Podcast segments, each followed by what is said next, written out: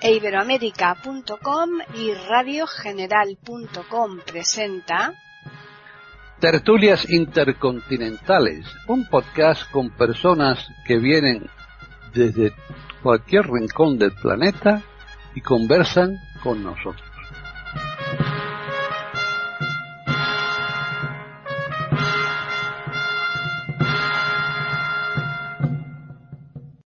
Bienvenidos otro día más a Tertulias Intercontinentales en iberoamérica.com. Soy Paqui Sánchez Galvarro y hoy, bueno, estamos de enhorabuena porque prácticamente, exceptuando Hilario, que todavía tardará un tiempo en incorporarse, estamos al completo. Así que vamos a saludar en primer lugar a David Doneto, que llevamos muchos, muchos días sin poder disfrutar de su presencia. ¿Qué tal, David? Hola, muy buenas a todos. Un placer saludarles y estar con los contertulios de siempre y con esa maravillosa audiencia que tenemos en iberoamerica.com. Un placer realmente. Bien, pues ahora vamos a continuar con Jorge Muñoz en Chile. ¿Qué tal, Jorge? Hola, Paqui. Un gusto saludarte a ti, a nuestros contertulios y, por supuesto, a nuestros auditores para compartir el tema de hoy que es muy interesante y nos atañe a todos. Pues eh, sí, de momento yo creo que el que al que no le ataña es malamente. O sea que vamos a continuar con René Escape en Argentina. Hola, ¿qué tal Paquita? Un gusto saludarte a vos, saludar a todos los queridos amigos de esta mesa, los contertulios y a los queridos oyentes de Tertulias Intercontinentales de Iberoamérica.com y le ataña a todos porque si no le ataña ahora le va a, le va a interesar más adelante cuando sea este cuando el, tiempo transcurre claro cuando el tiempo transcurre. Bueno y finalizamos ya con María Eugenia de Hart en Colombia. ¿qué tal María Eugenia? Hola Paqui, un saludo a mis queridos amigos contertulios y a todos los que nos escuchan. Y me llama la atención particularmente el tema de hoy que ha sido un tema central en mi seminario que llevo haciendo hace 10 años, así que me encanta el día de hoy. Bien, pues sí, sí. Estaba yo hace un momentito hablando con Humberto Rodríguez y le dije que digo, vamos a grabar hoy sobre la vejez y me comentó eso. Bueno, pues yo es que de ahí no puedo opinar porque como todavía no he llegado, cuando llegue ya os lo diré qué tal me funciona. Dice, pero bueno, eso eh, está por medio el ácido bijúrico, que eso es lo que nos va a indicar más o menos cómo estamos, ¿no? Así que con el ácido biejúrico quiere decir que vamos a hablar de vejez. ¿eh? Y vamos a comenzar con Davis. Bueno, como siempre, los temas que se proponen en iberoamérica.com, en esas tertulias intercontinentales, son muy interesantes. ¿eh? Y siempre estimulan el pensamiento, eh, la reflexión, la filosofía y la manera de vivir Así que ese tema también que tenemos que desarrollar hoy no es una excepción desde este punto de vista, todo lo contrario, es un temazo. A ver, mm, mm, todo está en entender qué se quiere decir cuando se habla de vejez, qué es la vejez, porque nosotros, todos nosotros, sabemos que tenemos un montón de formas de vejez. Tenemos una vejez, por ejemplo, que no te permite razonar, que, que te obliga a quedarte en una residencia, en una, en una, en una habitación en que la gente tiene que recogerte, tienes que, tiene que ayudarte, tú no eres autónomo, no estás bien, no te encuentras bien con los demás, esa es una vejez. Claro, es una vejez que a todos nosotros puede ocurrir. Es una, una situación muy difícil de, de desarrollar, es muy difícil vivir en estas condiciones. Pero hay otra vejez, ¿eh? la vejez que vemos cada vez más en Europa, pero me imagino que también en Latinoamérica, luego nos contarán los nuestros contertulios, nuestros contertulios que tenemos por aquí. Tenemos otra vejez, que es una vejez un poquito más activa, que es la vejez de la gente que después de haberse jubilado efectivamente encuentra la manera para, ah, para ser útiles, para ser útil, perdón, a la sociedad, para poder vivir con los demás y para poder darle muchísimos a los demás. Entonces, es una vejez esta, una vejez que para mí es una vejez creativa, es una vejez muy interesante, extraordinaria, es una vejez que permite a la gente ser activa, ser dueña de su tiempo. Eso me parece un concepto clave cuando tratamos de la vejez. La vejez es una temporada, una estación de nuestra vida que nos permite ser dueños de nuestro tiempo. ¿Por qué? Porque no tenemos las obligaciones laborales que teníamos antes. Porque efectivamente tenemos el tiempo para decidir lo que nos gusta y lo que eh, no nos gusta. Porque tenemos la posibilidad de cuidar, eh, de, proveer a las que son nuestras pasiones, por ejemplo nuestros deseos, nuestras preocupaciones también. Y entonces es una edad que, en la que Kant, por ejemplo, escribió su, una, de una de las obras fundamentales de su pensamiento, es decir, la crítica del juicio. Es una obra desenfrenada, la crítica del juicio, es una obra en que Kant intenta poner orden en el caos, ¿eh? Y, pero es una, una obra desenfrenada porque ha sido escrita en una edad desenfrenada, totalmente desenfrenada. Una edad que efectivamente puede acabar con las necesidades y, puede permitir a la gente ser activa, ser dueña de su tiempo y poder gestionar su existencia. Es la edad real de la libertad. ¿Eh? Claro, tenemos unos límites físicos, eso sí. Tenemos unos problemas con nuestro cuerpo, porque nos duele una parte, nos duele una pierna, un brazo, tenemos un problema con el corazón, que sí, que claro que sí. Pero también es una edad en que efectivamente, realmente, se empieza a ser libres. Libres porque no se padecen los afanes de la juventud, no se padecen las preocupaciones del trabajo y entonces es la edad real de la libertad. De momento acabo aquí para que, para que también los contertulios puedan ser expresados. Jorge. Bueno, no cabe duda que la vejez es el paso del tiempo y sus efectos en un organismo vivo. En el caso de, del organismo humano, hay un conjunto de factores que entran en juego tales como factores biológicos, sociales, culturales, familiares, económicos, etc. Pareciera que empezamos a envejecer desde que nacemos, ya que es el transcurso del tiempo. Eh, yo no sé si se puede hablar de la vejez en términos generales o habría que hablar de las vejeces en términos particulares. Yo podría pensar, por ejemplo, en una persona que a los 70, 80 años padece Alzheimer, los familiares tienen que llevarlo al baño, tienen que mudarlo como una guagua, claro, esa es una vejez eh, con enfermedad grave, que el sujeto pierde la autonomía y el, constituye un grave problema para el entorno familiar más que para sí mismo. Pero también puedo pensar en otros tipos de vejez. Pienso, por ejemplo, en Benjamin Franklin, Bertrand Russell, George Bernard Shaw, Guido Krishnamurti, Winston Churchill, George Clemenceau, Nelson Mandela, y encuentro que estos sujetos llegaron a avanzada edad siendo creativos, activos y útiles. Y ahí tenemos otro tipo de vejez completamente diferente. Paul Casals, que a los 90 años compone el himno de las Naciones Unidas y los dirige. John Bernard Shaw a los 91 años escribe un libro extraordinario que se llama 16 esbozos de mí mismo, que es su autobiografía, y con su característica ironía y humor fino dice, toda biografía es una mentira, y peor aún, una mentira deliberada. Bueno, entonces hay vejez y vejez.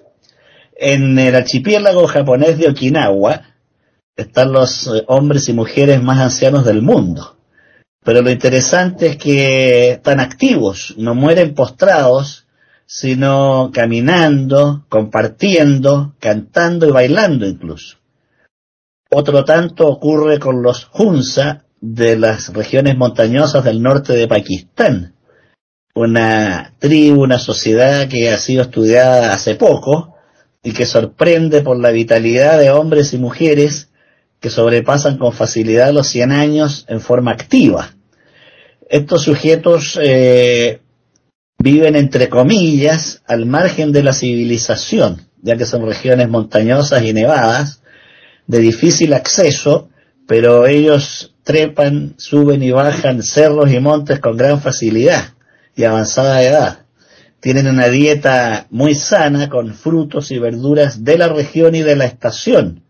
No comen productos conservados en refrigeradores o congeladores como comemos los occidentales, sino lo que da la naturaleza en cada estación. Eh, otro tanto ocurre con los habitantes de Okinawa que han sido entrevistados y comen muchísimos vegetales, peces y algas. En Costa Rica se está, escuché un estudio muy interesante sobre hombres y mujeres de edades de 80, 90 años que se reúnen a bailar, a cantar, a jugar y mantienen una vida mental y física muy buena. Eh, escuché una señora de sobre 80 años practicando la danza del vientre, riendo y diciendo que le faltaba más danza y quería ser feliz. Una señora de Okinawa decía que su secreto era no preocuparse mucho y seguir adelante. No cabe duda que las preocupaciones son fuente de enfermedad y de envejecimiento. Eh, el gran filósofo y matemático Blaise Pascal decía, no tengo duda que si os proponéis ser felices, tarde o temprano lo seréis, pero hay que proponérselo, proponérselo con voluntad con paciencia, con intención.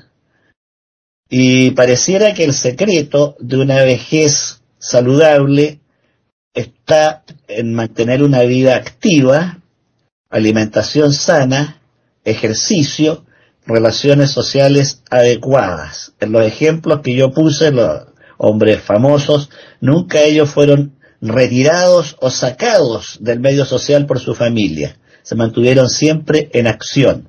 Por el momento quedo aquí. La vejez es un proceso eh, o senectud eh, biológico eh, y también desde el punto de vista médico, ¿no? Eh, eh, como dijo muy bien Jorge, tiene distintos aspectos según se la puede mirar, sociológico, filosófico, cultural, eh, por ejemplo, yo me acuerdo, recuerdo una película que veía cuando mi adolescencia sobre esquimales en Alaska. Un grupo de esquimales eh, consideraban que ya a los 30 años de edad, ya la abuela, porque tenía niños a los 10, 12 años, eh, a los 30 años de edad ya la abuela la ponía en una piragua y se la, se la llevaba al mar, esa es la forma de despedirla. Y se saben ellos que cuando cumplen 30 años tienen que irse y que se las trague el mar, o sea, no, no cabe más gente en el iglú. Entonces, eh, para ellos 30 años es ancianidad, mientras que para las culturas nuestras eh, y las orientales más, eh, la, vejez eh, es, es eh, importante, este, en Europa mucho más importante, eh, porque inclusive se sabe que por estadística que en Europa occidental eh, es increíble la cantidad de longevos que hay en proporción a la a la al, a una menor cantidad de personas jóvenes y de niños. Y en las orientales este, no solamente se atribuye eh, la importancia a la vejez eh, si no me olvido, Paquita, nos comentaste una vez que mmm, cuando fuiste a Japón, de que te llamó tanto la atención de que allá no se jubilaban directamente. Lo, los ancianos este, tienen que seguir trabajando, trabajando hasta que no den más, que un poquito cruel, pero realmente los la ancianidad eh, es, es, es fundamental y la inclusive los consejos de ancianos, o sea que el anciano es considerado, respetado y valorado si no, no. Entonces, por eso le digo que socialmente, culturalmente, va, va a tener distintas connotaciones. Ahora, desde el punto de vista biológico, en la medicina se considera como un grupo etario de la tercera edad cuando la persona empieza antes era a partir de los 60 años y eso fue cambiando a medida que fue aumentando la, mm, eh, las condiciones de la ciencia para poder tratar al humano una vez que fue descubriendo eh, cómo ir eh, campeando digamos todas esas, esas este, patologías que iban apareciendo con la edad con la senectud y entonces se fue extendiendo el promedio de vida a 65 y ahora se considera que después de los 70 años aproximadamente dentro de la cronología eh, se puede considerar a la persona de la tercera edad o persona anciana. Todo esto, como ustedes saben, también dentro de la biología tiene su variabilidad, porque hay personas que eh, eh, comienzan a ser ancianas antes y hay personas que son ancianos después de los 80. O sea que esto va cambiando, ¿por qué? Porque también influye la genética, eh, hay familias de longevos donde la sintomatología de, los daños físicos que tienen que aparecer generalmente a una cierta edad, esperables a una cierta edad, aparece más tardíamente, mientras que en otros aparece más tempranamente. Y mm, eh, ustedes saben que el organismo humano se cree que en cuatro o cinco veces aproximadamente durante el largo de su vida, si llega a término su vida, o sea, a un promedio de 90 a 100 años, se replica su cuerpo cuatro o cinco veces, o sea que se fotocopia, como si fuera la fotocopia de que ustedes hacen de un, de un archivo y lo sacan copia y le sacan otra copia y otra copia y esta copia gracias a que cada célula que tiene todo el ovillo de cromosomas, ¿no es cierto? El ADN y RNA, en la parte cromosómica los pares de cromosomas tienen telómeros y esos telómeros son los bracitos largos eh, se sirven para esa replicación. Cada vez que se va copiando esos telómeros se van acortando. Y entonces eh, ya la copia eh, segunda, la tercera, la cuarta va siendo cada vez con más dificultades, o sea que ya no se, y es entonces ahí donde empezamos a ver la, por qué el envejecimiento. Eh, esa sería la causa eh, más estudiada en la biología de por qué envejecemos y es porque esas copias ya no tienen, pierden calidad. Eh, la copia se hace simétrica y cuando, o sea, como si trazáramos una línea media imaginaria en el cuerpo e imagináramos que el otro, un lado es homólogo al lado contralateral. Ahora, ¿qué pasa cuando la replicación ya es eh, por cuarta vez? Eh, ya la ancianidad a veces no hace una copia muy exacta y queda desfasada. Por eso el anciano tiene el rostro diferente a cuando era más joven. Los rasgos principales están, pero puede quedar una cierta simetría en el rostro, por ejemplo. Puede quedar un ojo más bajo que el otro, más grande que el otro, eh, la nariz y las orejas que tienen tendencia, que todavía tienen cartílagos o sea, condroblastos, que son células eh, primitivas eh, del tejido cartilaginoso, se siguen reproduciendo, entonces se le agrandan las orejas, se le agranda la nariz, por ahí el mentón, eh, a veces un poco la mandíbula, cambia la fisonomía un poco el, el aspecto físico, más allá de que aparece la calvicie o no, depende de la genética, puede aparecer la, o sea, el, el, encanecimiento, ¿no es cierto? Que es la canicie, o no, pero generalmente sí, después de los 65, 70 años ya el pelo se pone. ¿Cuánta gente tiene 30, y 30 años y ya está todo canoso? O sea que también, como les digo, tiene que ver con otros factores emocionales y biológicos este, genéticos. Pero más o menos sería así dentro de la biología, ¿no? Una replicación del cuerpo donde hay ciertos deterioros físicos visibles y deterioros físicos no visibles, pero sí clínicos en, los distintos sistemas, neurológico, cardiovascular, endocrino, etcétera, etcétera. Que ustedes ya todos lo conocen, no es necesario que lo explayemos en ese eh, detalle pero la parte psicológica, cómo se prepara el ser humano para esta edad eh, psicológicamente, si se prepara o no, si sabe lo que le espera, si qué, características tiene una persona para, para vivir esa ancianidad de distintas maneras, cómo se vive esa ancianidad en distintas regiones, lo dejamos en otra ronda, quedo aquí. Están escuchando tertulias intercontinentales en iberoamérica.com. María Eugenia. Primero que todo, eh, eh, de verdad, en mucho de lo que ya se ha dicho, de pronto voy a estar como repitiéndome, pero yo le he dedicado muchos años ya al tema de, como ustedes me han escuchado ya varias veces, de lo que yo llamo el lenguaje de la cordura, que es el lenguaje de la madurez. Y lo, el punto central para mí es que en este nuevo siglo en que estamos y nuevo milenio, eh, se nos han presentado tantos cambios que es difícil dar alcance a todas las variaciones sobre la vida que hemos estado experimentando. Una de esas es el hecho de que en mi generación, y yo tengo 77 años, desde la segunda parte del siglo XX, ha empezado a aumentar la expectativa de vida y la longevidad que ha sido excepcional. Y antes algunos de los que ya han hablado nos han dado magníficos ejemplos de personas fabulosas, productivas en sus ochentas y noventas, pero ciertamente ha sido excepcional. Hoy en día, cada vez más se está aumentando la expectativa de vida, pero el problema es que tenemos los paradigmas del siglo XX, y para atrás en Occidente. Me gustó mucho escuchar, creo que fue Jorge, cuando habló de Okinawa y otros sitios que los llaman zonas azules. Me parece que es muy importante lo que se ha hecho en investigación en comunidades de longevidad como norma y longevidad como ascenso, no como descenso en esas, en esas personas. Se ve la longevidad como se ve los árboles, que para mí es la metáfora perfecta de cómo tenemos que cambiar la forma de pensamiento y ver la evolución de las edades humanas en ascenso y además los árboles mueren de pie. Y entonces en este tipo de comunidades, usualmente, cuando llega la muerte, porque no somos inmortales ni nadie es, es una cosa catastrófica, rápida, que yo llamo una muerte orgánica, dentro de un esquema de salud. Lo que me...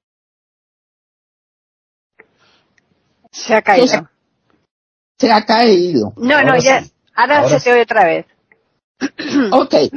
Entonces, continúo con la idea que traía, que es que las zonas azules nos dan las, eh, eh, las bases firmes para entender que el animal humano, en condiciones óptimas, no está hecho para terminar su vida tan prematuramente como hasta ahora ha sido, sino que en determinadas circunstancias que se pueden estudiar y comprobar, puede ser longevo en 100 años y en algunos casos hasta más. Eso para mí es una cosa muy importante y la dedicación mía al cambio de paradigma de las edades es porque a través de todos los años que llevo ya 40 años como psicoterapeuta y educadora y acompañando lechos de muerte, he podido constatar que el factor único más importante, de ninguna manera el único, pero el único más importante es la fuerza de las creencias y su conexión con la biología. Alguna vez le escuchaba yo a un médico que hablaba sobre esto, que ponía como ejemplo, si a un niño pequeño le dicen desde el principio que orinar duele, va a estar dando alaridos el resto de su vida. Y el problema que tenemos muy complejo para resolver en Occidente, por ejemplo, es que las creencias que tenemos son permanentemente un recordatorio de la vejez como patología, como algo inexorable e ineludible de descomposición física y mental antes de la funeraria. Y esto es algo que empieza a tener tanta fuerza porque este mensaje se da desde el comienzo de vida. Fíjense que cuando se habla de vejez, inclusive ahora cuando abríamos el programa, generalmente se hace con una cosa de risa y de humor, pero es un humor complicado porque es en una reiterativa y permanente mensaje de que la vejez es un deterioro inexorable. Hoy en día, yo pensaba siempre en una forma muy diferente, pero cuando tenía 30 años o 40, pues mal podía yo hacer afirmaciones. Hoy con la edad que tengo, pero sobre todo por la experiencia con muchas personas que he tenido, me atrevo a decir, uno envejece como cree que es la vejez. En general, eso es una verdad. Hay excepciones, por supuesto que las hay. Hay personas que jamás fumaron y les dio cáncer de pulmón. Otros fumaron 90 años y no pasó nada, pero son excepciones. Y a mí en estos temas me gusta mucho tener bases que sean racionales, estudiadas y científicas. Entonces, desde el punto de vista de cómo yo eh, eh, he podido ver esto, hay algo que es muy interesante. No podemos hablar de, por ejemplo, lo que es el lenguaje, lo que usamos como palabras. Pongo el ejemplo que ha salido ahora de la tercera edad. Yo siempre le pregunto a las personas, ¿usted conoce a alguien en la segunda edad? Y nadie ha pensado mucho en eso porque ya cuando una cosa requiere un eufemismo, ya de una vez es una señal de que algo no está completamente bien. Y nosotros tenemos que empezar por revisar no el concepto de vejez solamente, tenemos que empezar por repensar en el concepto de juventud y de adolescencia para que eso empiece a dar los puntos de diferencia de acceso a los años mayores como el árbol en una forma como las personas que han sido mencionadas y sin tener que pensar todo el tiempo en la vejez como algo que se disculpa con una sonrisa y tratando de que no sea motivo de mofa o de vergüenza. Mientras no se cambien las creencias y no se reflejen en el lenguaje, esto tiene un pronóstico muy difícil porque cada vez se está viviendo más tiempo, pero los pacientes que yo he tenido, por ejemplo, con depresiones tremendas por la angustia de la edad, han sido personas en sus treintas que no están encontrando empleo por la edad y no pueden competir con el muchacho de 20 años.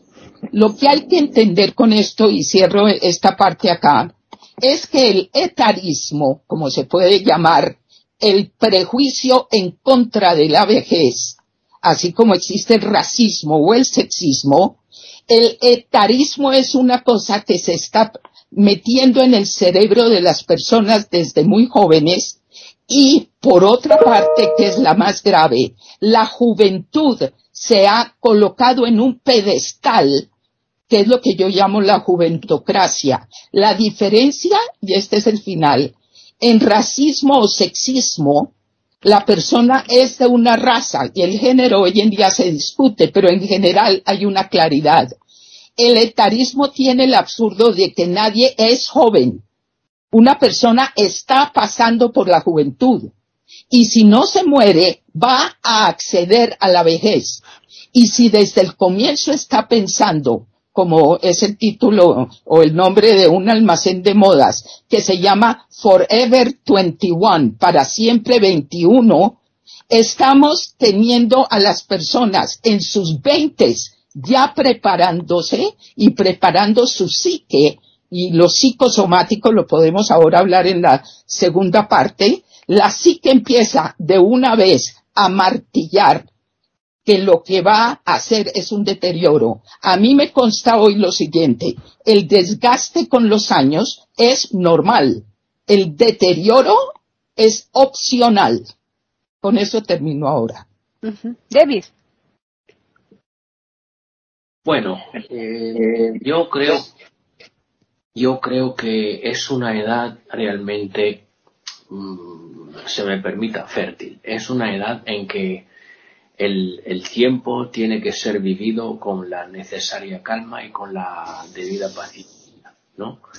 Y yo, miren, no tengo nada en contra de los viejos que cuidan a sus nietos, por favor, que no, que, que me parece una, una mansión, una función, una posibilidad muy, pero muy importante. ¿eh? Pero no creo que una persona que se pueda decir vieja tenga que hacer solo y sola y exclusivamente esto. Yo creo que la vejez es una edad en la que efectivamente la gente puede proponerse, la gente puede actuar, la gente puede tener unas ideas y desarrollar esas ideas.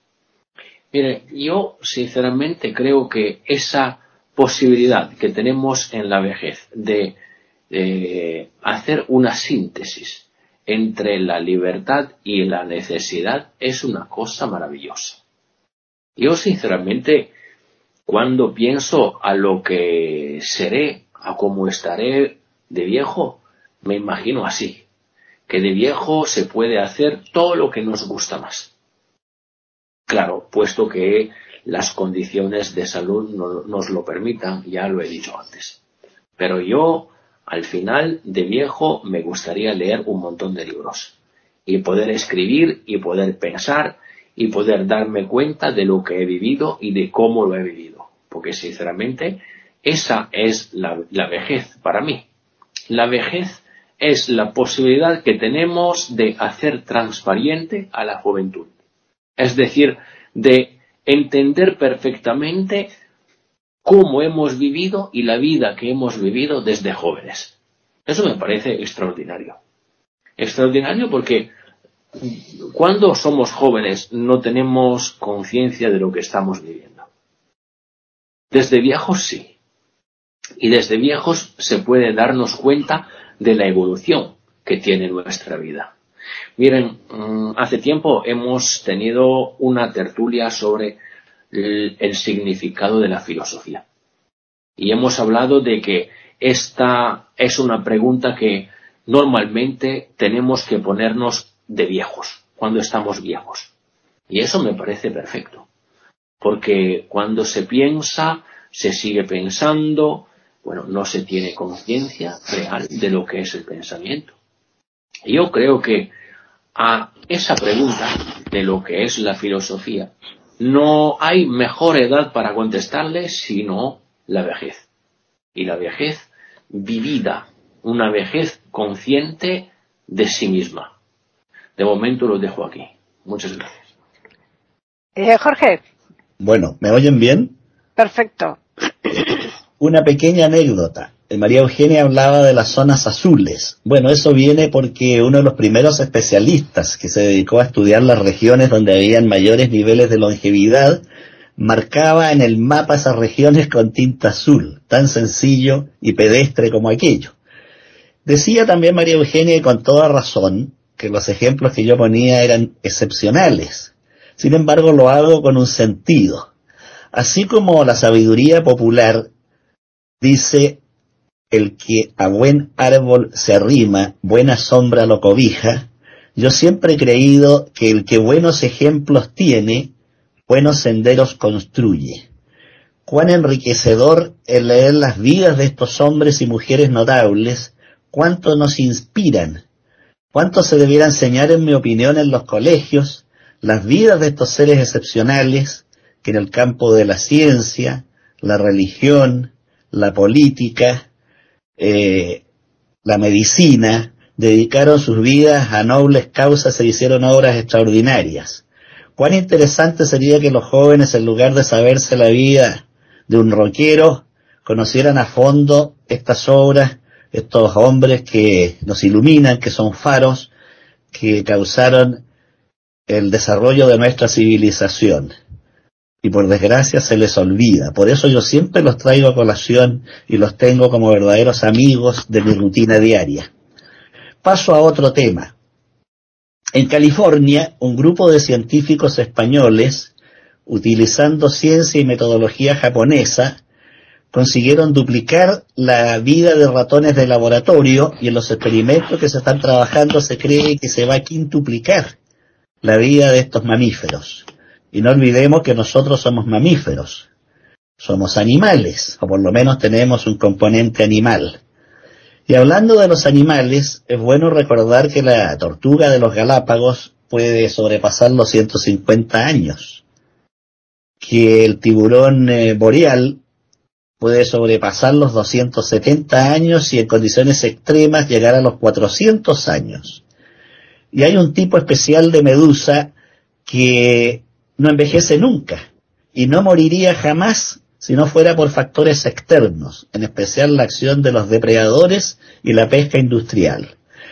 Esto demuestra que en la naturaleza y en los organismos está la capacidad de una enorme longevidad que se puede desarrollar. No pretendo decir que los seres humanos vivamos 400 años como el tiburón boreal, pero se están haciendo experimentos que permitirían avanzar muchísimo en la edad.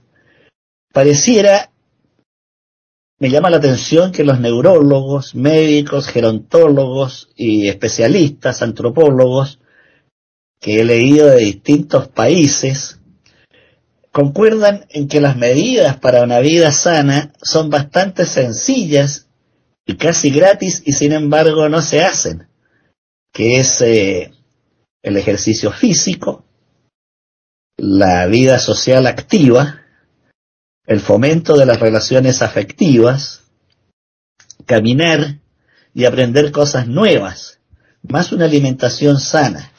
Si observamos todos estos pasos son casi gratis. O sea, no es que ser millonario para comprarse una flauta e intentar aprender a tocarla. No hay que ser millonario para salir a caminar todos los días 20 minutos.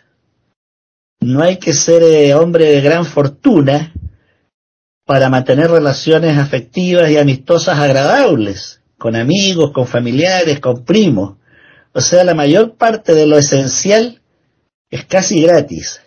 Sin embargo, nos envenenamos con cigarrillos, excesos de alcohol, consumo de drogas, problemas imaginarios que inventamos para autotorturarnos, porque si tuviéramos conciencia de que somos viajeros de un pasaje transitorio y que en alguna estación tenemos que desembarcar para marchar al Hades, seríamos mucho menos egoístas, envidiosos, odiosos y rabiosos. Si supiéramos que nuestro viaje es breve, cultivaríamos más el afecto y el amor. Yo pregunto a nuestros oyentes, si uno de ustedes supiera que va a morir mañana, ¿estaría preocupado en pelear con su señora, en reñir a sus hijos o hacer acciones malintencionadas, yo creo que buscaríamos que las horas que nos quedan las pasemos de la mejor manera posible y dejar en los corazones de quienes nos conocen un buen recuerdo. Con eso quedo. Están escuchando tertulias intercontinentales en iberamérica.com. René. Bueno, este, bueno, no sé, es tanto lo que uno quisiera decir. Eh, quería contestarle a, a, María Eugenia que comentaba algo de que has conocido a alguien de la segunda edad. Bueno, eh, eso de poner primera edad, segunda edad, tercera edad, que inclusive una, lo charlamos con Paquita una vez, eh, eh yo a los muchos este, gerontólogos últimamente eh, no le quieren decir tercera edad porque justamente por eso porque nunca sabemos cuándo es la segunda la tercera la cuarta. Este, por eso es que prefieren decir la edad de las diferentes décadas y cuando ya se llega a más de los 60, 70 años, la séptima es un septuagenario, es un octogenario, eh, para que más o menos uno pueda referirse a ese individuo para ir pensando médicamente qué patologías podrían ser inherentes a ese tipo de paciente. Eh, pero en la biología médica se considera etapas. Eh, eh, ella critica, o sea, mm, María Eugenia está criticando la parte etaria y sin embargo yo no la puedo criticar porque yo me formé médicamente con lo etario. Lo etario me ha servido en la medicina mucho a mí para ubicar patologías y encasillarlas y pensarlas y buscarlas. Así que eh, no es una utopía, es una realidad médica. O sea, hay patologías que son típicas de, la segunda infancia, hay patologías que son típicas del lactante, hay patologías que son características de las personas mayores de 60 años. Eh, o sea, eh, eh, lamentablemente, les guste o no les guste, es una realidad. Em, ahora, por ejemplo, sé que, por ejemplo, los pediatras, yo como pediatra tenía mis grupos, mis percentilos, mi curva de percentilos hasta los 19 años. Para los pediatras se es niño y se es adolescente hasta los 19 años, 20 podría ser. Y entre los 20 y los 60 se considera adulto. Y está el adulto joven entre los 20 y los 40 y el adulto maduro entre los 40 y los 60 que se fue teniendo a los 65 y ahora se considera hasta los 70. Y ya más de los 70 está la especialidad médica de la gerontología, que es un clínico que sabe cómo abordar a las personas mayores. ¿Por qué necesitamos un clínico que sepa abordarlo? Porque a ese clínico le, gusta a la persona mayor, le encanta.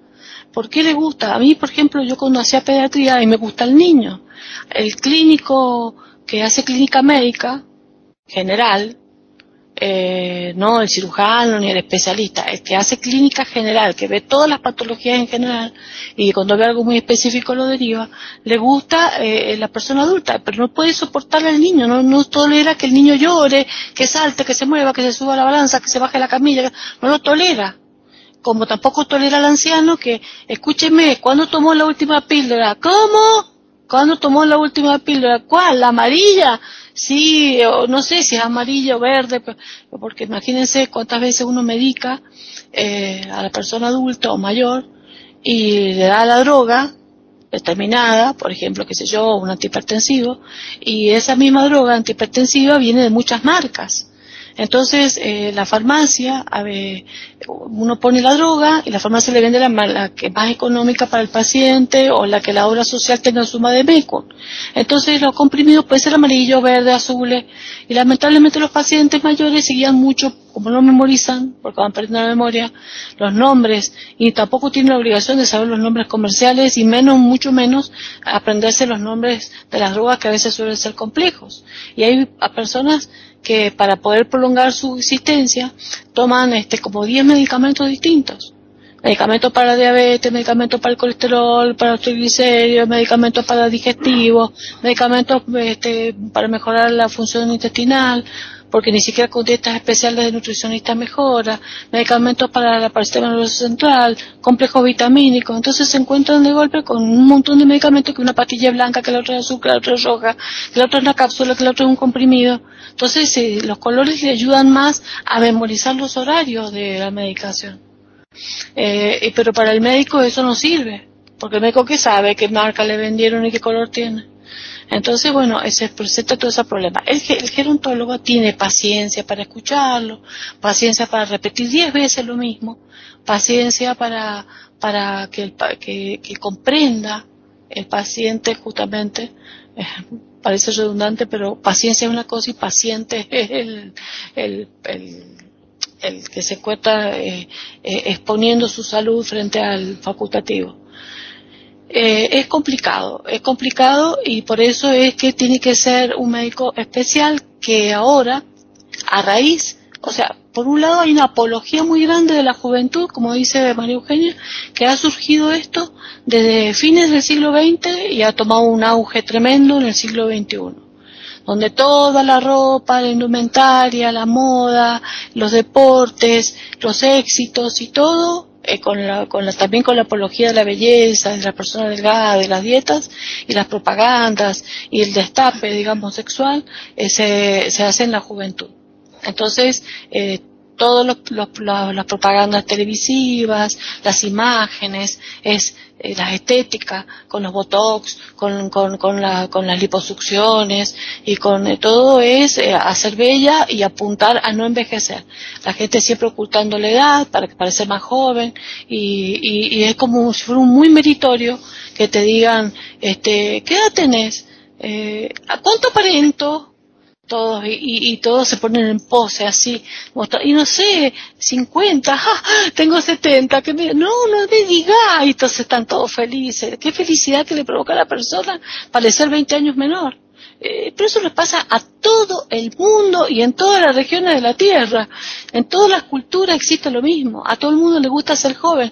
¿Pero por qué les gusta ser joven? Porque la gente quiere seguir haciendo cosas. La gente quiere, tiene nostalgia de su juventud. ¿Quién no la tiene? ¿Quién no tiene eh, nostalgia de lo que vivió a los 20, a los 30? ¿A cuántas personas, y me incluyo, quisiéramos tener 20, 25 años y 30, pero con la experiencia de hoy? Porque como teníamos 20, 25, no, no disfrutábamos ese momento. Seamos realistas. Yo cuando tenía 20 años, 25 años, yo no, no me daba cuenta que, que, tenía que ser muy feliz a esa edad porque eh, tenía los tejidos turgentes, porque tenía dinamismo, porque caminaba rápido, porque este, la memoria era rapidísima y veloz, mi, mi, locuacidad era increíble, mi aprendizaje era rapidísimo, este, era, era hermoso ser joven, este, hacíamos, corríamos como si nada, este, 400 metros eh, con una velocidad y sin ningún problema, ni, ni siquiera nos agitábamos. Estábamos felices pero no tomábamos conciencia que eso nos tenía que eh, eh, dar plenitud máxima y decir, ay, voy a aprovechar el día de hoy al máximo porque qué feliz que soy, porque el día de mañana voy a ser viejo y ya no voy a poder hacer esto. ¿Quién piensa eso? La vejez es una, es una cosa fantasiosa, falta mucho para eso. Y después cuando ya tenés esta edad, que sé, porque todos pasamos por lo mismo, y tarde o temprano llegamos a ser viejos, empezamos, eh, qué lindo que era cuando yo era joven, ay, Pensar que cuando yo tenía esta edad hacía esto, esto y esto y ahora no me da ni el cuero para eso. Ay, me agaché y me duele la cintura. Y, pensar que yo esto lo hacía tan fácil antes. Antes me limpiaba la casa en dos minutos, en dos horas y te tenía todo limpio y me leía todos estos temas en, dos horas y, ahora no puedo hacerlo ni en un día. Entonces, esa, ese, ese, ese costarte, ese, esa limitación, esa, esa incapacidad o discapacidad lenta que vas adquiriendo. Por más que a mí me esté diciendo María Eugenia de que el deterioro es una disposición voluntaria y que eh, eh, eh, la deficiencia o la no me acuerdo la palabra exacta que dijo ella, pero que uno va decayendo lentamente es una cosa inevitable, pero que el de estar deteriorado es una cosa voluntaria, sí, es verdad, eso estoy totalmente de acuerdo, porque hay formas y formas de llegar a la vejez, hay formas y formas de procurarse la enfermedad, si tenemos una actitud frente a la vida positiva, si tenemos una actitud siempre dinámica, si tratamos de, ser, de ser este, resilientes, más es probable, y comemos saludable, y hacemos vida social, y hacemos deporte y todo, como dice Jorge, es lógico, se está descrito en las neurociencias, esto no es una cosa que él esté inventando ni creyendo, está descrito en las neurociencias, hoy lo dicen todos los libros, hoy lo dicen todos los programas, que hay que hacer para envejecer mejor, con mejor calidad. Yo pienso que acá no es, y corto acá, lo importante para mí no es si me voy a morir de viejo a los 60, a los 70, a los 80, a los 90 o a los 100. No es vida larga o vida corta. Lo lindo sería que mientras yo esté vivo, esté lo mejor posible. Que tenga calidad de vida hoy. Que sea lo que Dios disponga, ¿no? O lo que el destino disponga. Pero realmente, eh, no siempre estamos eh, bien. Y, y, lo ideal es lo que dice Jorge, pero hay veces que, no tenemos tanta fortaleza, porque a veces las cosas que nos pasan no, no, no nos cuesta mucho salir adelante. Entonces, si bien tenemos que prepararnos para esta etapa de la de que lleva un proceso de aprendizaje, y que tenemos que enseñarle a los oyentes qué se hace para llegar a esta etapa y cómo no debemos ser inconscientes y saber que vamos a llegar y, o que podemos llegar y cómo debemos llegar, también hay veces que no es fácil tener la fortaleza de enfrentar esta etapa tan fácilmente, ¿eh? Eh, o sea, para estar óptimos. Bueno, quedo aquí. María Eugenia. Bueno, empiezo por aclarar algo.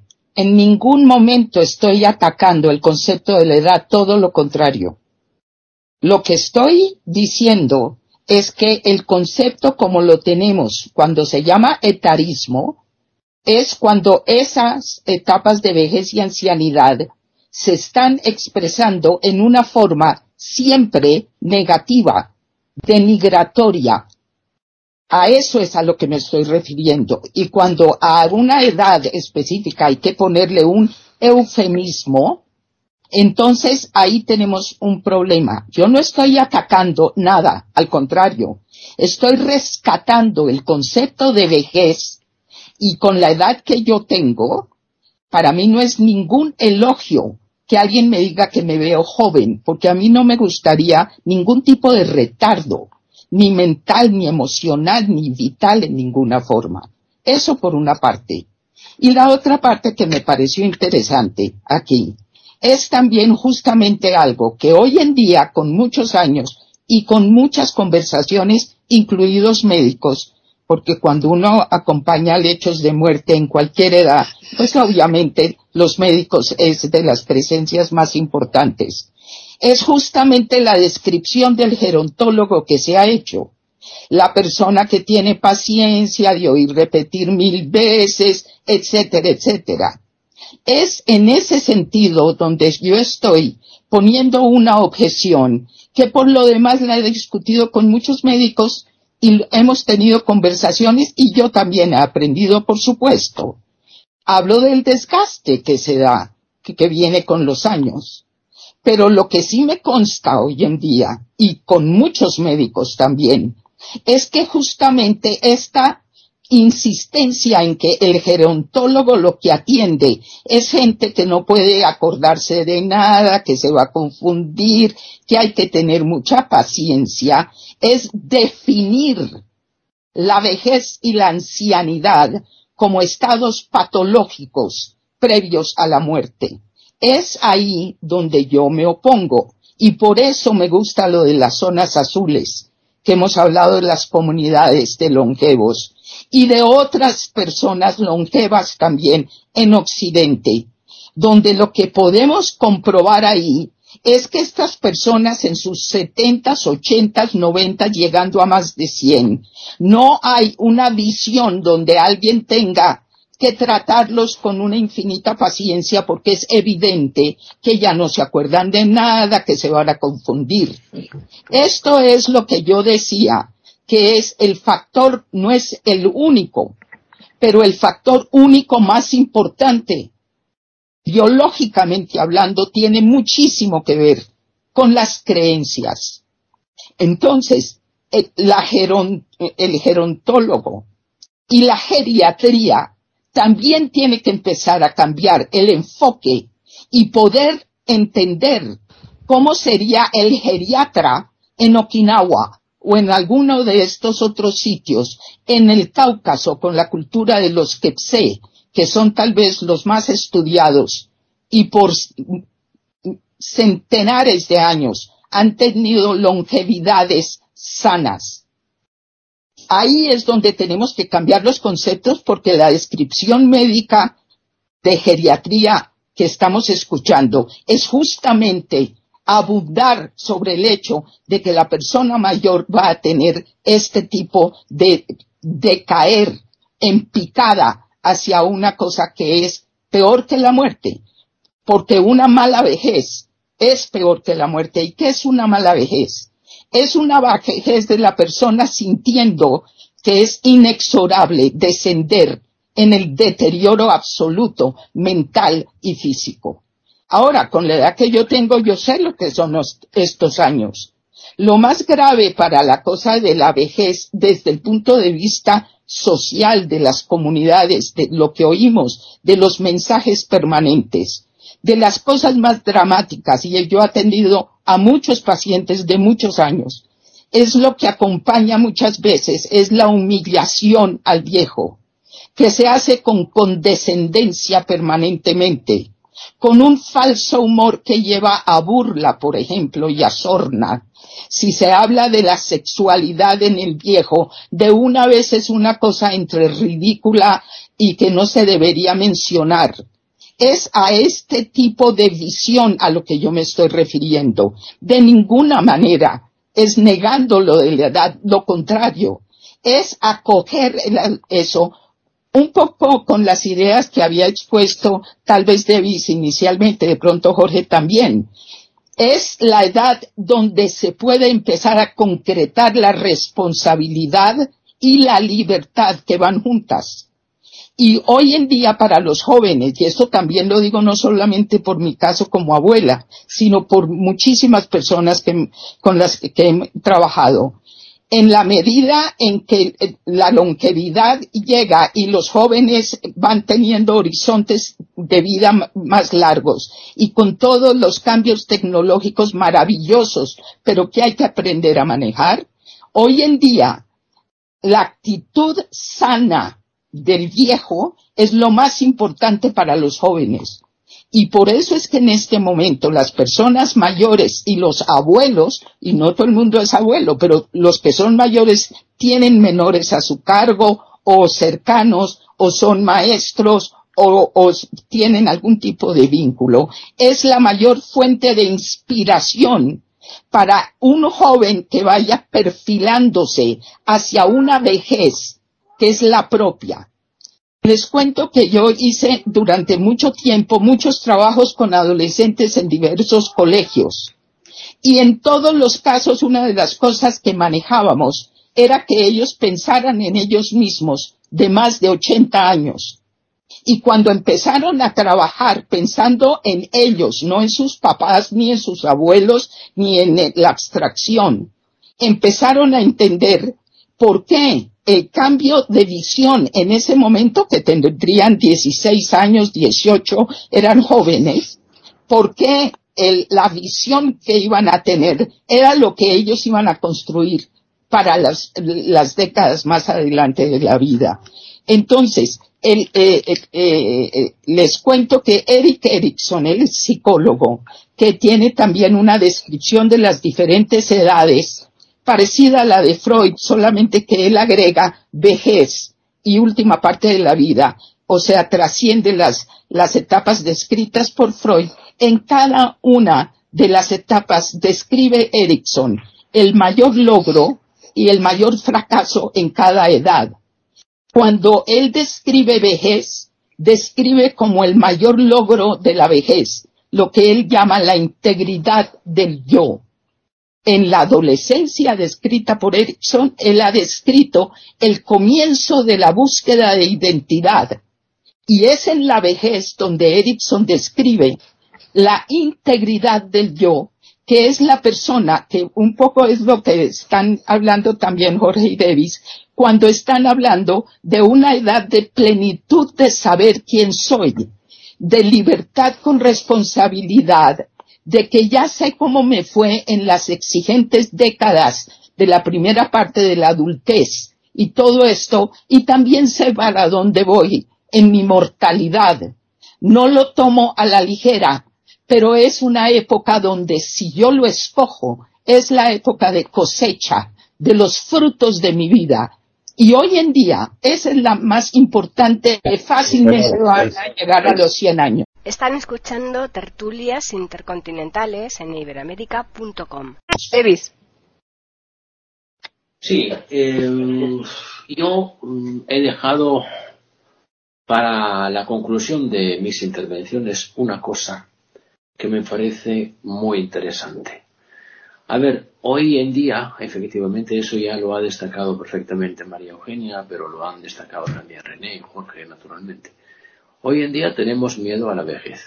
Hoy en día tenemos la necesidad de mostrarnos jóvenes, ¿no? A ver lo que sería la vida sin la vejez. Yo soy docente de historia y no lo digo para, para o para levantarme como, como, pero lo digo simplemente porque la historia, la historia exige testigo y testimonio. Con los testimonios el historiador puede recopilar las cosas que han ocurrido en el pasado. Yo estoy dándome cuenta cuando trato, por ejemplo, de los campos de concentración que nazis, que cada vez más tenemos menos personas que puedan contarnos lo que ha ocurrido de forma directa. Y eso me parece un drama. Así que dichosa sea la vejez si me permite saber lo que ha ocurrido en esos campos por la voz de quien ha vivido esa trágica experiencia. Entonces quiero decir una cosa. La vejez es lo que nos permite también guardar nuestra identidad. Saber lo que somos nosotros. Ha dicho perfectamente María Eugenia antes, ¿no? De la vejez como la edad en que efectivamente se, se puede saber quiénes somos. Pero la vejez es también la edad que nos permite saber quién somos nosotros, que nos consideramos jóvenes. Porque sin los viejos nosotros efectivamente no podríamos vivir y saber lo que ha ocurrido perfectamente en el pasado. Y también los viejos son los testigos de los cambios que estamos viviendo y que nos obligan a tomar decisiones bastante importantes, por ejemplo, desde el punto de vista climático. Así que la vejez es la posibilidad que tenemos de aprender más y de aprender realmente lo que somos verdaderamente. Y aquí lo dejo. Muchas gracias. Jorge. Bueno, se decía antes que este culto a la juventud empezó por el siglo XX. Sin embargo, la historia dice otra cosa. Alejandro Magno tenía alrededor de 16 años cuando inició sus extraordinarias campañas que lo llevaron a ser uno de los hombres más destacados de la historia. Julio César tenía alrededor de 20 años cuando inició sus campañas que lo llevaron por toda Roma, Europa, Asia y África y que lo llevó a ser emperador. George Washington tenía apenas 23 años cuando fue nombrado comandante de las tropas que enfrentaron a los ingleses para llegar a la independencia de los Estados Unidos. Y si vemos las edades de los héroes de la independencia latinoamericana, eran todos jóvenes. De modo que la juventud ha sido valorada y ensalzada siempre, no ahora.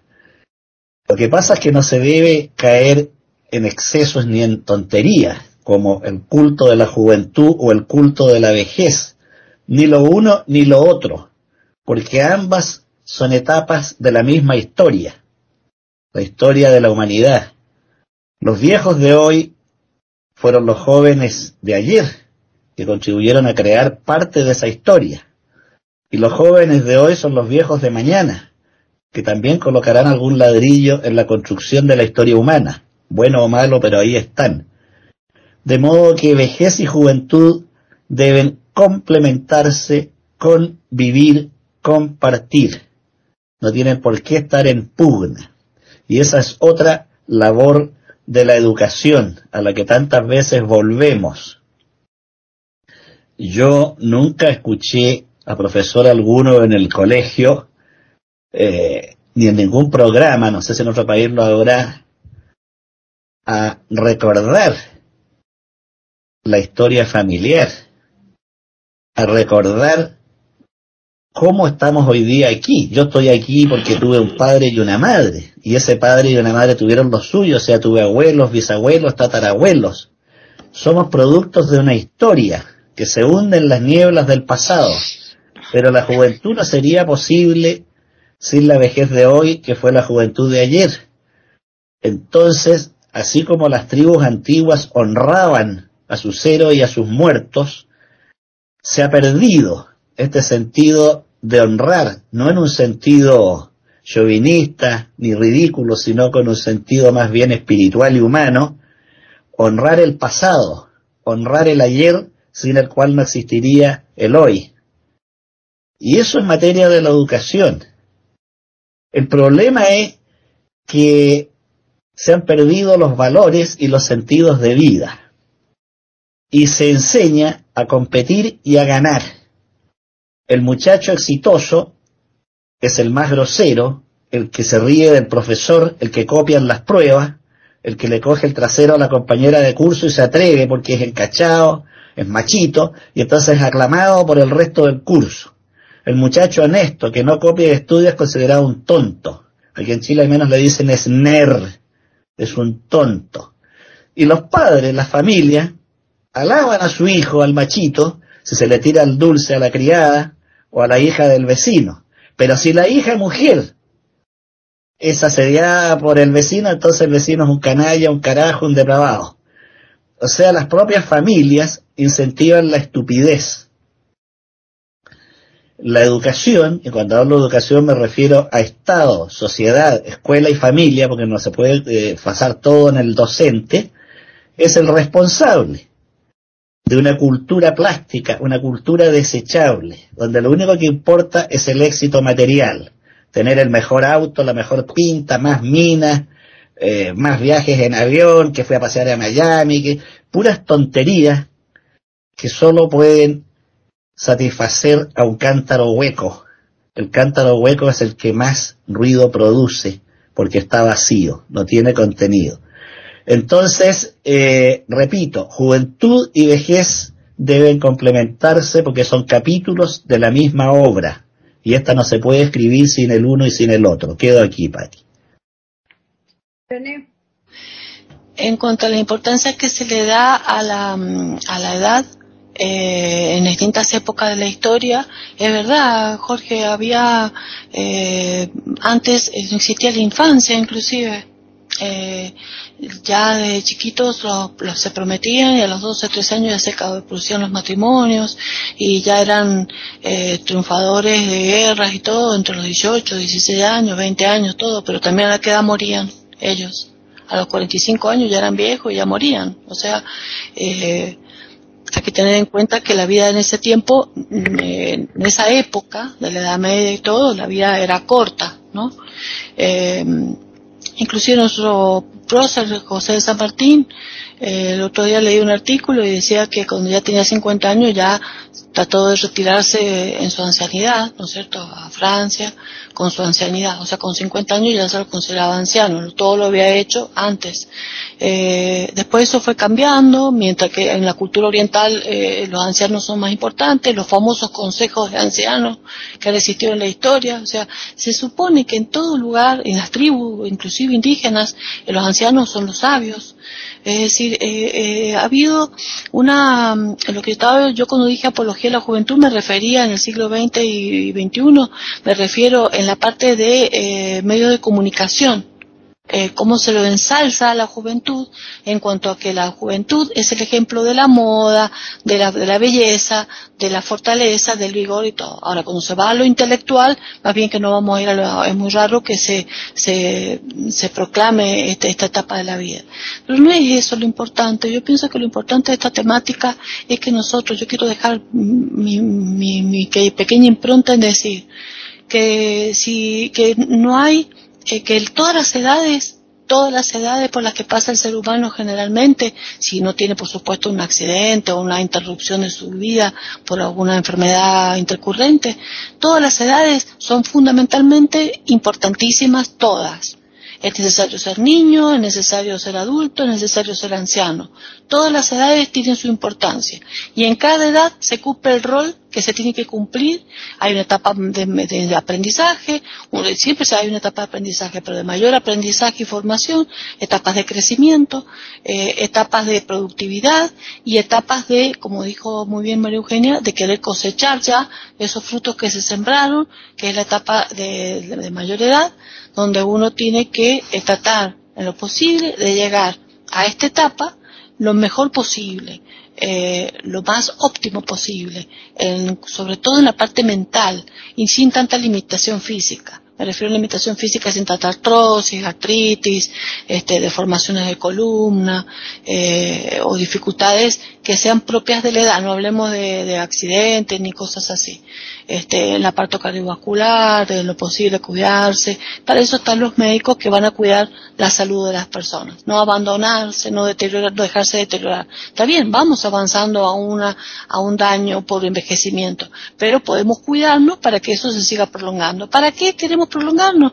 No porque queramos ser eternos, ni porque queramos vivir hasta tal o cual edad eh, exactamente esa cronología, sino simplemente porque queremos que mientras estemos vivos podamos seguir cumpliendo misiones, las misiones que toda persona anciana cumple, como dijeron ustedes, cumple con sus conocimientos, como por ejemplo, yo no sé si ustedes se acuerdan, la doctora Rossi de Montalbini, eh, Montalcini, eh, que es eh, italiana, que murió a los 102 años hace, hace poco y estuvo trabajando en la parte de investigación, es la que descubrió la neuroplasticidad estuvo trabajando en neurología y en neurociencia y en cirugía neurológica hasta últimos momentos de su vida. Era, un genio. Y todos le preguntaban en las entrevistas eh, a qué, cómo hacía. Y él ella decía que se morían millones de neuronas por día. Pero ¿qué hacía? Ella sabía que las que quedaban tenían que tomar el comando de las que se perdían. Ese era el secreto de estimular continuamente la mente. Y justamente como se ha dicho en esta mesa, eh, cada uno ha ido aportando eh, un poquito, es decir, el interés por llegar a esta edad para hacer lo que uno quiera, el interés por tener esa libertad de no estar atado y ser un jubilado para poder decir, yo ahora voy a hacer lo que yo quiero, si quiero viajar, si quiero leer, si quiero leerme todos esos libros que no pude, de disponer de mi tiempo, de disfrutar a, a los niños, de, de poder enseñar como docente lo que quise enseñar. Eso es lo importante, que sea con calidad. Todos aspiramos a eso. Ahora, si nos preparamos para eso, lo vamos a lograr. A veces no se puede. A veces aparece un Alzheimer de la nada, con, a pesar de todas las, las, precauciones que se han tomado, aparece una demencia, a pesar de todas las precauciones que se han tomado, y esa parte es la que no queremos ver. Pero tampoco la podemos negar en esta mesa. Tampoco le vamos a, a, vender a nuestros queridos oyentes una imagen de que si nosotros no queremos, nunca vamos a ser demente y nuestra mente va a ser lúcida hasta el momento de morir, porque no es una realidad. Y no es una realidad, por ejemplo, en mi país. En mi país, las personas que, son ancianas son discriminadas, son mal pagadas, están económicamente muy mal, eh, son despreciadas, hasta por los mismos médicos. ¿Qué querés? Yo, yo escuchaba eso siempre. ¿Qué querés? Si es un viejo, ya está, dale cualquier cosa, total ya está, ya cuánto le puede quedar, cuánto más le queda de vida. La peor cosa, la peor ropa, la peor medicación, la peor dedicación, el menos tiempo de consultorio, porque ya tiene más de 70 años, ¿qué más quiere vivir el pobre viejo? Yo eso lo he vivido, lo he escuchado, lo he visto. Entonces, eso es lo que hay que tratar de evitar como dijo muy bien este Jorge. Educación para que no lleguemos a eso, para que respetemos esa etapa de la vida. Y el que llega a esa etapa de la vida con esas problemáticas, respetarlo porque esa persona hizo en su vida fue el padre de los niños de hoy, eh, de los que son hoy jóvenes. Eh, sin ellos no hubiera existido la historia, sin ellos no, sin los ancianos que, que existieron siempre, no hubiera existido el mundo. Entonces, eh, todos pasamos por distintas etapas y todos somos importantes en cada etapa. Nada más. María Eugenia. Bueno, resumiendo, yo diría lo siguiente, con respecto a la cosa de los jóvenes, los griegos decían, los elegidos de los dioses mueren jóvenes, que ha habido lo del ensalzamiento de la juventud. discrepo en, en, lo del ejemplo de Alejandro Magno o de Washington, que a los 20 años estaban, porque justamente lo que eso nos comprueba, la, la idolatría que hay, no es por juventud, sino por el nuevo concepto es de adolescencia. Y la adolescencia implica que aún hay una dependencia en alguien que se ocupa de las principales cosas de la vida. Eso es lo que se ha eh, idolatrado excesivamente y no nos ha dado buenos resultados. Entonces, el hecho de que un joven de 16 años como Alejandro Magno saliera a conquistar el mundo, lo que muestra es, yo creo que no es necesario seguirlo reiterando. Entonces, lo que sí me parece también muy interesante, entonces aclarando eso, algo que dijo una vez Jorge aquí, que a mí me quedó sonando mucho cuando decía, la muerte de un viejo es una llegada a puerto, la muerte de un joven es un naufragio. Eso es una maravilla de idea y también nos ayuda a entender, plantear que no haya pugna entre las edades, un poco no tiene mayor sentido porque es lo que pasa a cada individuo de todas maneras, a menos que muera muy joven y antes de tiempo. Lo que es interesante aquí es entender, yo sí lo veo así de todas maneras, yo sí veo que si el joven va viendo las décadas enfrente, por eso pienso en los árboles, como algo de culminación, no, de él mismo, eso es Lo mismo que el niño pequeño que entiende que cuando llegue al bachillerato va a estar en una situación que él quiere llegar y después va a tener otras posibilidades con su vida. Luego, yo sí veo la vejez como la culminación, la juventud como la promesa maravillosa y por eso esa etapa es tan importante también, claro, pero es la promesa de lo que la vejez y la ancianidad con los nombres que tienen. La vejez, entonces, desde mi punto de vista, viéndola como árbol, sí es la culminación para alguien que también tuvo el privilegio de la juventud. Y lo dejo ahí. Muy bien. Bueno, pues yo creo que el tema da para bastante más, pero mm, tampoco podemos alargarlo mucho porque si no los oyentes eh, necesitarían estar ahí muy muy pendiente de, del audio, ¿no? Y, y, con lo que ya se ha expresado creo que hay más que suficiente, ¿no? Opiniones muy diferentes, pero yo creo que en el fondo todos más o menos están de acuerdo. Así que vamos a recordarles a los oyentes que nos pueden escribir a tertulias y también pueden hacerlo al Twitter e iberoamérica con las iniciales eh, I y la A de América en mayúsculas ya nos queda simplemente agradecerles a los cuatro ponentes que han estado aquí hoy y que han hecho un planteamiento fantástico sobre este tema que, es de gran importancia puesto que nos va a atañer a todos, ¿eh? más tarde o más temprano y a los oyentes, naturalmente, por seguirnos semana tras semana aquí en iberoamérica.com, en donde nosotros les ofrecemos cada lunes una tertulia intercontinental.